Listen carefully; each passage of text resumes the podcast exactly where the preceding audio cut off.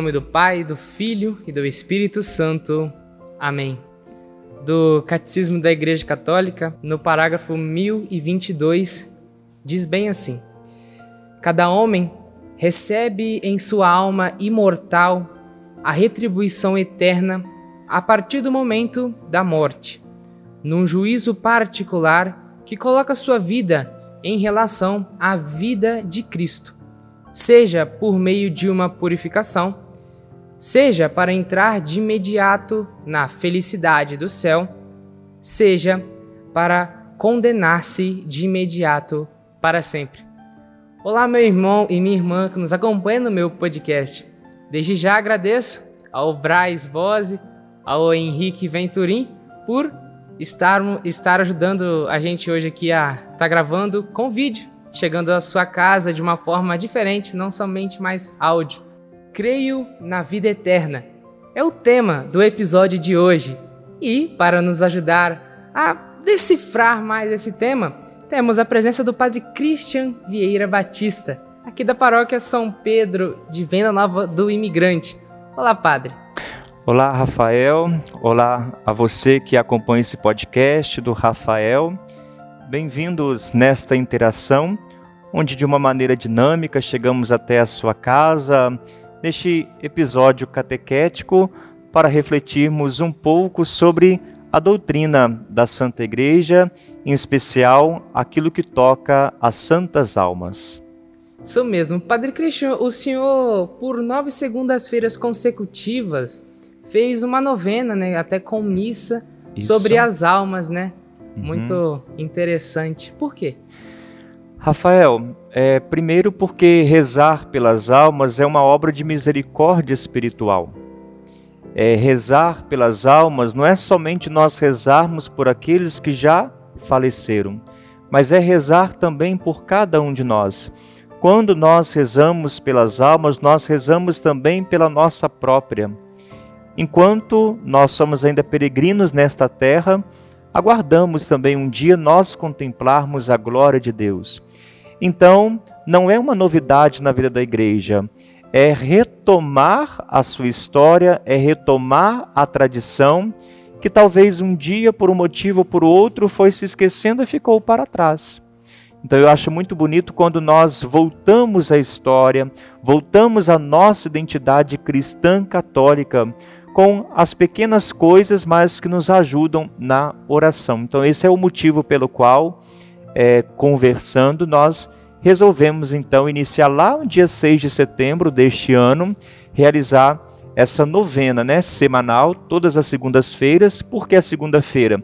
Porque a segunda-feira a igreja faz memória às santas almas.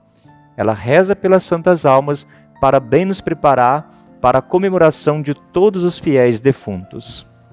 Muito bem, muito bem. Então, inicio perguntando para o senhor, padre, o que acontece com as nossas almas quando morremos? Sim, Rafael.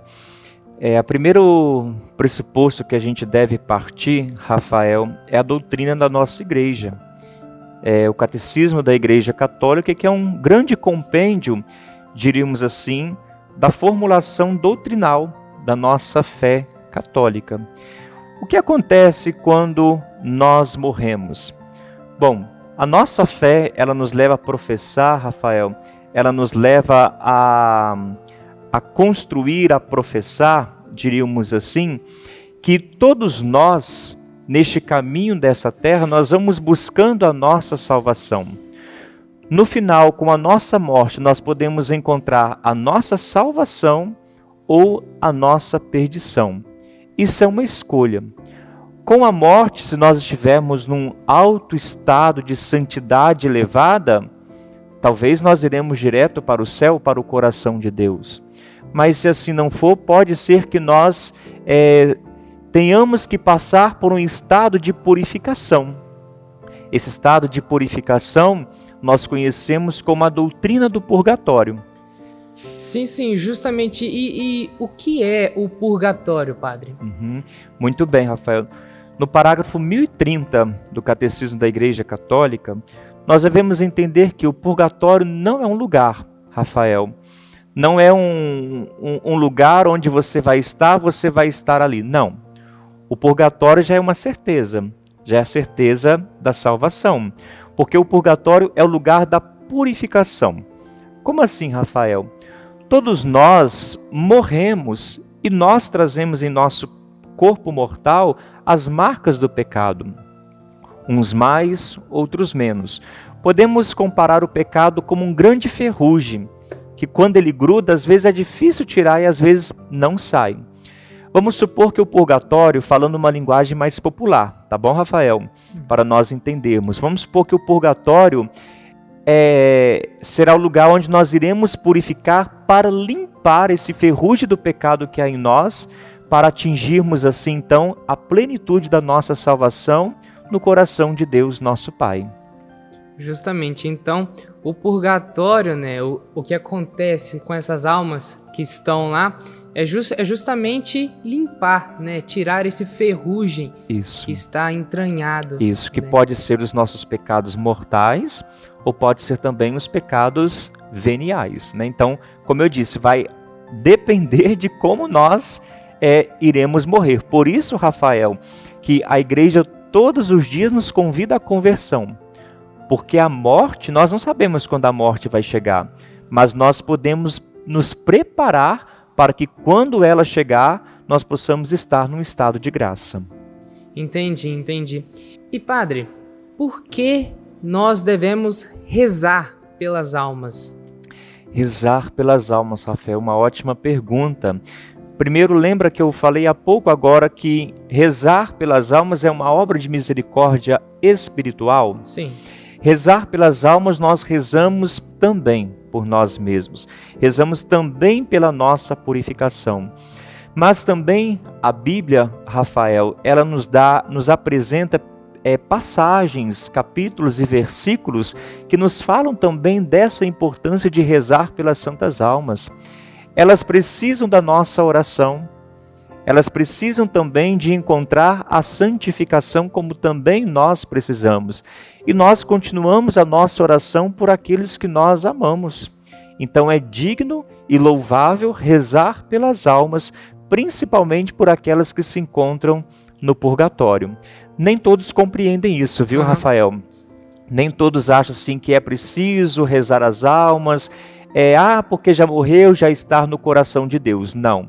Nós não sabemos se todos que morrem vão para o coração de Deus, porque depende da escolha livre, o livre-arbítrio de cada um. Né? Mas é preciso que nós rezemos por elas. Se não me engano, Santo Ambrósio, que faz é, essa formulação, que rezar pelas almas é rezar por nós mesmos. Então nós vamos multiplicando esta oração quando nós prestamos uma obra de misericórdia para alguém ou pelas santas almas. Sim, sim. Quando as almas elas estão no purgatório, padre, elas de uma forma, elas conseguem rezar por si próprias, talvez elas por si só, elas não necessitam da, das nossas orações, ou elas conseguem, por exemplo, rezar por elas mesmas lá no, no purgatório e a partir dali ir pro céu. Rafael, se elas pudessem rezar por elas próprias, elas não precisariam das nossas orações, né? Como eu disse, a, a, nossa salvação ela está condicionada a uma escolha que nós fazemos aqui nesta terra. Então nós podemos escolher estar com Cristo ou não estar com Cristo. O purgatório já, já não há mais essa escolha, né? Na morte já não há mais essa escolha. Com a morte você escolhe ou ir para o céu ou ir para, para o inferno. Para aquelas que vão ao purgatório, que vão para o céu, nós rezamos para que elas possam encontrar esse estado de purificação, que não é um tempo, não é um, um local, não tem prazo. Aí nós confiamos a misericórdia de Deus. Por isso, Rafael, que é mistério de fé. Nem tudo nós conseguimos compreender, mas nós precisamos é, rezar de acordo que a Santa Igreja Católica nos ensina e que a palavra de Deus também ela vai nos edificando. Sim, entendi, padre. E indulgência? O, que é uma indulgência, padre? Uhum. A indulgência, Rafael, e a você que acompanha esse podcast, ela está muito ligada ao sacramento da reconciliação. Para que que você confessa, Rafael? Bom, eu me confesso para poder me purificar, né, dos pecados daqueles eu acometi, né? Exatamente, para se purificar. A indulgência, ela é uma remissão de purificação também, que nós podemos apresentar pelos vivos ou pelos mortos. Né? A igreja ela concede também indulgência plenária aos fiéis defuntos, aos falecidos, para que apresentando a eles, a eles as nossas orações, possam assim é, as nossas orações ajudá-los nesse processo de purificação, mas confiando sempre na graça de Deus. Mas a indulgência também, Rafael, não é só rezar, nós precisamos também de alguns atributos. Nós precisamos confessar, né, precisamos rezar no cemitério, no caso das indulgências do dia 2, né?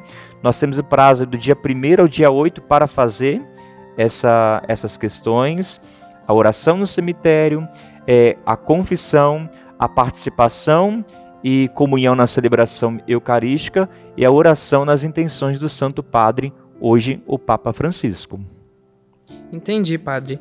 Se eu receber uma indulgência, Padre, é, eu talvez não vou precisar passar pelo purgatório ou como funciona? Não, Rafael, se a gente for pegar também, por exemplo, a indulgência. Olha, o Catecismo 1471, ele nos diz assim: A indulgência é a remissão diante de Deus da pena temporal devida pelos pecados já perdoados quanto à culpa.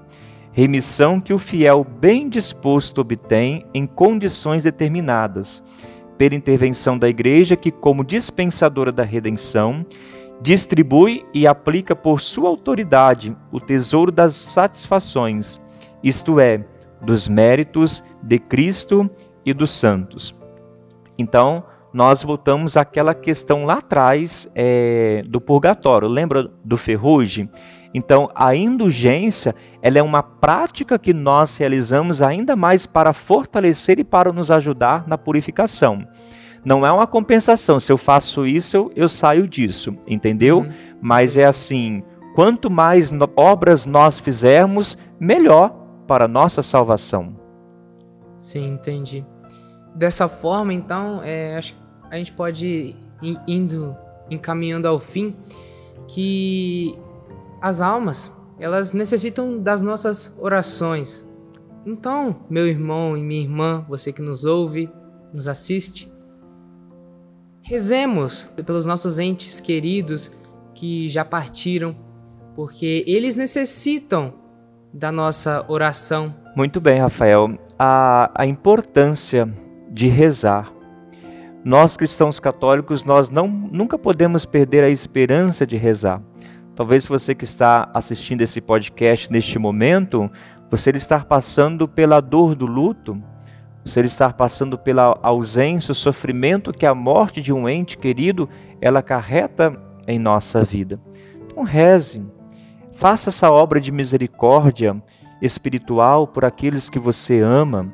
Aplique a indulgência plenária que além de ser para as almas, também é um benefício para cada um de nós, Rafael. O importante é sempre nós estarmos nesse constante estado de oração onde nós sentimos a presença de Deus, onde nós somos fortalecidos e agraciados pelas suas bênçãos. Então, meu irmão e minha irmã, muito obrigado pela sua participação aqui no meu podcast. Um prazer muito grande estar com vocês. Padre Christian, muito obrigado pela sua presença aqui. Eu que agradeço, Rafael. O convite, o primeiro filmado, né? É, o, o primeiro, primeiro filmado, em vídeo. Aproveito também para lhe parabenizar né, por este trabalho de evangelização que você tem feito, desde o formato de áudio e agora também esse desafio de fazer esse trabalho em áudio e vídeo, né, que requer um pouco de paciência, requer um pouco de trabalho, de edição, tantas coisas que estão envolvidas por trás para chegar até você da maneira que você vê aqui e agora. Com certeza, com certeza. E agradeço de novo também ao Henrique Venturim e o Braz Bose que estiveram aqui durante toda essa gravação. Né? Muito obrigado pela disponibilidade de vocês. É sempre um prazer ter vocês aqui comigo. Então, Padre Christian, o senhor pode nos oferecer sua bênção agora? Claro. Uhum.